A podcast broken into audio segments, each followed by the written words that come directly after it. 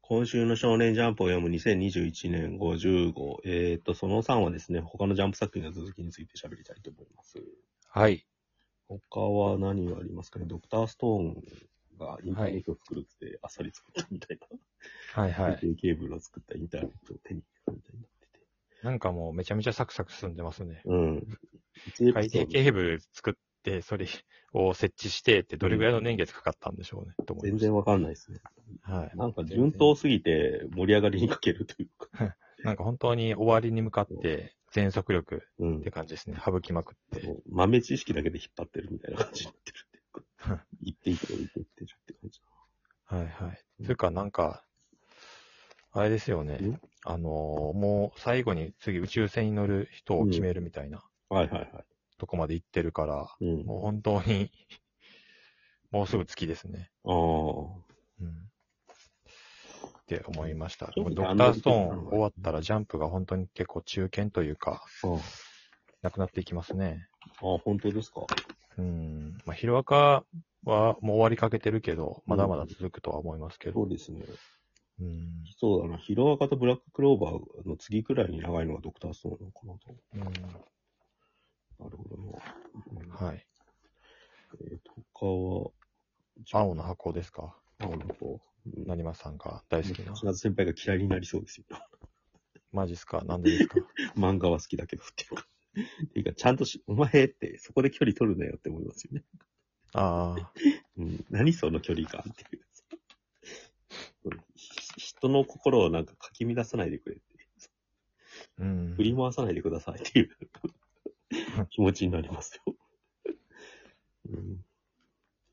なんか、ここでようやく千夏先輩のお父さん、お母さんっていう、ああ、はい。かな、登場人物が出てきて、まあうん、母親は名前だけ、うん。名前っていうか、お母さんだけ、お父さんが、とか何かあったのかなっていう感じがしますよあーね。うん。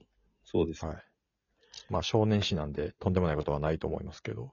なんかさ、もうああいうことが起こらないように気をつけるのさ、あーのさ、2番目のあのあが小さいあになってるあたりがムカつきますよ ね。この女って感じ。いやー、うんそんなとこですか。青うんえの箱。青の箱面白いっすね。 やっぱひ、青の箱のさ、なんか魅力に気づいたところが一個あってさ、はい。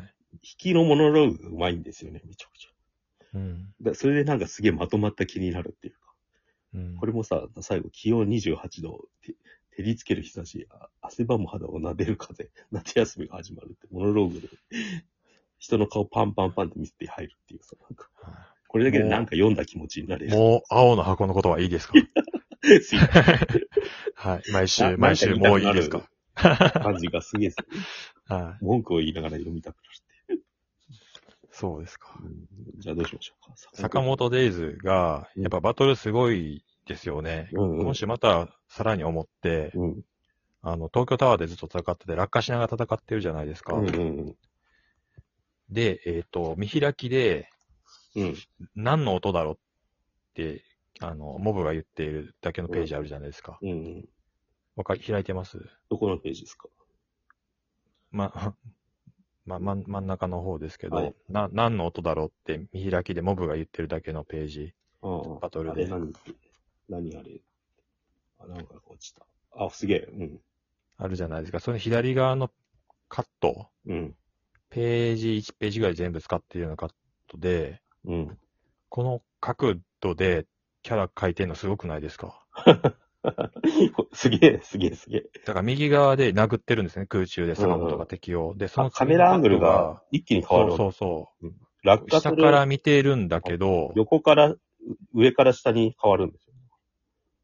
うん。そうそう。で、下からこう撮ってるんだけど、うんこの角度でこキャラを書いて、しかもこの配置で書いてっていうのが、いや、すごいなと思って。これどうこやってれなんかスピスピード感とか、なんだか、なんかバトルのい移動してる感じとかがバッてなんか表現できてるじゃないですか。うん。うん。あらカメラアングルが秀。逸ですよね。なんか、改めてうん。東京タワーの、なんかその、りりなんていうんですか、モデリングができてるっていうか。こういうのって、だから、うんあのーなんていうんですかね。うん。そのチェーンソーマン、藤本達樹うん 先生の、もっと前かしのバトルの描き方じゃなく て、マジのその体重移動とか、場面の見せ方、カメラワークと僕もか、アプローチ。本当にバトルの書き方が上手い人の見せ方っていう、ああ、うん、渋いし。本物感ですね、本当に。なでんか、うますぎて地味に見えるアクション映画みたいな感じですよ。うん、本当に思いました。だからこの、要は背景の書き方とかの指定とかも、当然やってるわけじゃないですか。うん、うん。 こう書いてとか、えーちょっと広角っぽくなってたりとか、うん。うん。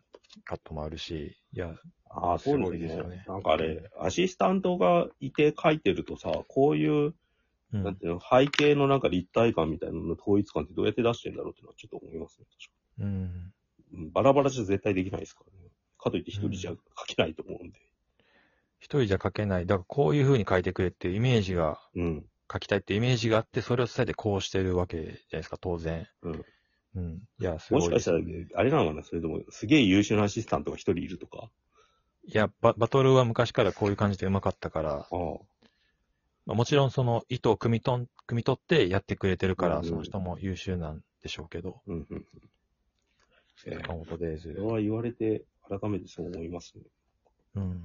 すごいなと思いました。ちょっとなんかでも、あの、強さの、なんか太った状態でどう強くなるかみたいな話になってるのが面白いですよね。なんか、ちょっと違うけど、スーパーサイヤ人のまま常にいろみたいうな、ん。ちょっと違うけど、全そ盛ん期なの感じがしま30%っして言われてるうって。あなんかやっぱそこき、なんか痩せて強くなるパターンがちょっと嫌なんだろうね、やっぱ。た。 俺もあそこ限界感じたから、なんか漫画として。うん。その後にさ、あの、し J- J 新世界漫画賞のやつが坂本デジの作者ですよ。はい。これ結構面白い説明をいっぱいしてるというか。うんやっぱ背景とか小道具に対するこだわりがある人なんだなっていうのが、これ見てるとよくわかるな。そうですね。まあ、どこでバトルがあったら面白いかっていうことを考えてるっていうことですね。なんか、坂本デイズってさ、始まった時はさ、そこの間のレッドフードみたいにさ、うん。傑作書く人がさ、書く、一個書く前の漫画だと思ってたんだけどさ、はい。割と普通にヒットして定着してますよね。まあ、力が本当にあるってことでしょうね。なんかどんな題材、どんな状態、状こ況、んな題材で受ける設わけな定でいだもろうって思ってたんだけどさ。いけるって いううん。逆に言うと才能がもったいないっていう気もするんで、なんか適切な、ああ、うん、内内容というか設定というか作品で全力出したらもっとすごいことになるんじゃないかうっんてういうん気がするし、うんあとなんかそう、さっき言った背景にこだわってるというか、バトルをする場所にこだわってるっていうのは、あの、まあ、ハンター、ハンターハンターじゃねえや、ドラゴンボールとか、うん。うんうん。まあ、ハンターも、ハンターも違うかな。あの、要は背景描くのがめんどくさいから、まあ、ブリーチもそうですけど、うん。なんかあの、 えー山の方に行く、岩場みたいなとこに行くとか、ナメックセみたいなとこはにい行はくいとか、はい。あるじゃないですか。それをせずに逆に、その、設定を面白くして、バトルをうまく見せるっていう。うん。発想が映画的なのかもしれないですよね。ジャッキー・チェンの映画とかに近いっていうか。うんあここで俺、なんかさ、漫画賞のやつで書いてるんですよ。だって、なんか電車の手すりを取って戦うみたいなこと書いててさ、なんか、うんやっぱ俺これ気になってたんですよね、この辺ってなんか。うんうん。さらっとやるじゃないですか、こういううまい戦い、ううんんうんすごいそういうのは映画的だなって思います。そうです手にね。取れる小道具がちゃんと周りにあって、それをどう生かすかみたいな戦いっていう。ジャッキー・チェーンは周りにあるものを投げますからね。とりあえずそうそう。なんか、刑事物語はなんかハンガーとか使うじゃないですか。ああいう発想ですよね。お金かかってないアクション映画見せられてると思います。いいじゃないですか。うん。すげえ褒めてます。はい。アヤトラがセンターカラーでしたね。うん。なんか、最終ページで告白をして、で、うんこれが、あの、ニセ恋とかだと、なんか聞こえてないとかなるんですけど、ああ、うん。まあどうすんのかな両思いパターンでいくのか、うん。どっちかなって感じですね。好きって言いながらなんか食ってる感じがエロいっすよね。そうですね。フェラーですね。ミスタウルは伏せずに言語言っていきますけど。はい言わない ようにしてたのにな。あの、逃げ上手なんですけど、はい。ちょっともう、なんていうんですか、こういうの苦手なんで、状況はまあ把握せずにもうずっと読んでます。ああ、俺も。要は、あの、そうせん、なんか兵が何百いて、信長の野望みたいなああ、感じ。うんめんどくせえなと思って、なんとなくで読んでます。 うん。なんとなくでわかりますかよくわかんないけど、まあ、とりあえず最終ページあたりで、あの、主人公チームがピンチになってるっていうのは分かったんで。もう俺は諦めてますね。単行で理解しようって感じ。歴史もちょっと、あんまめんどくさいんですよね。そうだね。なんか、ざっくりとしたもう、なんか一話完結とかで状況を描くときはいいんだけど、うん。一個一個細かく演じ描いていくとやっぱ、しんどいっすよね、週刊連載だそうですね。と。はい何やってんだかよくわかんなくなってくって。はいうん。次何触れますえっ、と、ピピピピピピピがなんか、敵キャラの階層みたいになってるっていう。はい。ここでこれ挟んでくるっていうのは、なんか、今までテンポ良かったから意外。うん。うん。で、なんか、なんだろうな。結構弱点が出ちゃったかなって感じするっていうか。うん。うん、トラウマの作り方が極端っていう。うん。うん。だから、まだこの辺ちょっと荒削りで、うん。だなって思いましたね。第9話でこれだから。まあ多分、ある程度もう、目処が立ったとは思うんですけど、ストーリーとしては。はい。アンデラは今週も素晴らしく、うん、で、マグ、マグちゃん触れたいんですけあ、ど、はい。。日常会なんですすけど、すごく良かったです ね。マグちゃんの笑顔を見たいみたいな話うんうで。夕日を見て泣く時もあれば、うん。笑顔になる時もあるみたいな話で、うんでそれを見て最後にマグちゃんが笑顔っぽい顔をするんですけど、うん。笑顔なのかなっていう感じの。うん。うん。まあ、うん、心がない方がいいっすよね、でもなんか。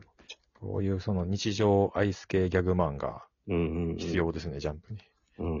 共和にやってとほかしいになっていうアニメ化してほしい、思いましたけど。早く。うん。はい。なるほど。まあじゃあ、今週はこんな、こんな。メールありがとうということで。はい。5年後みたいになりました。はい。じゃあまた来週。お疲れ様でした。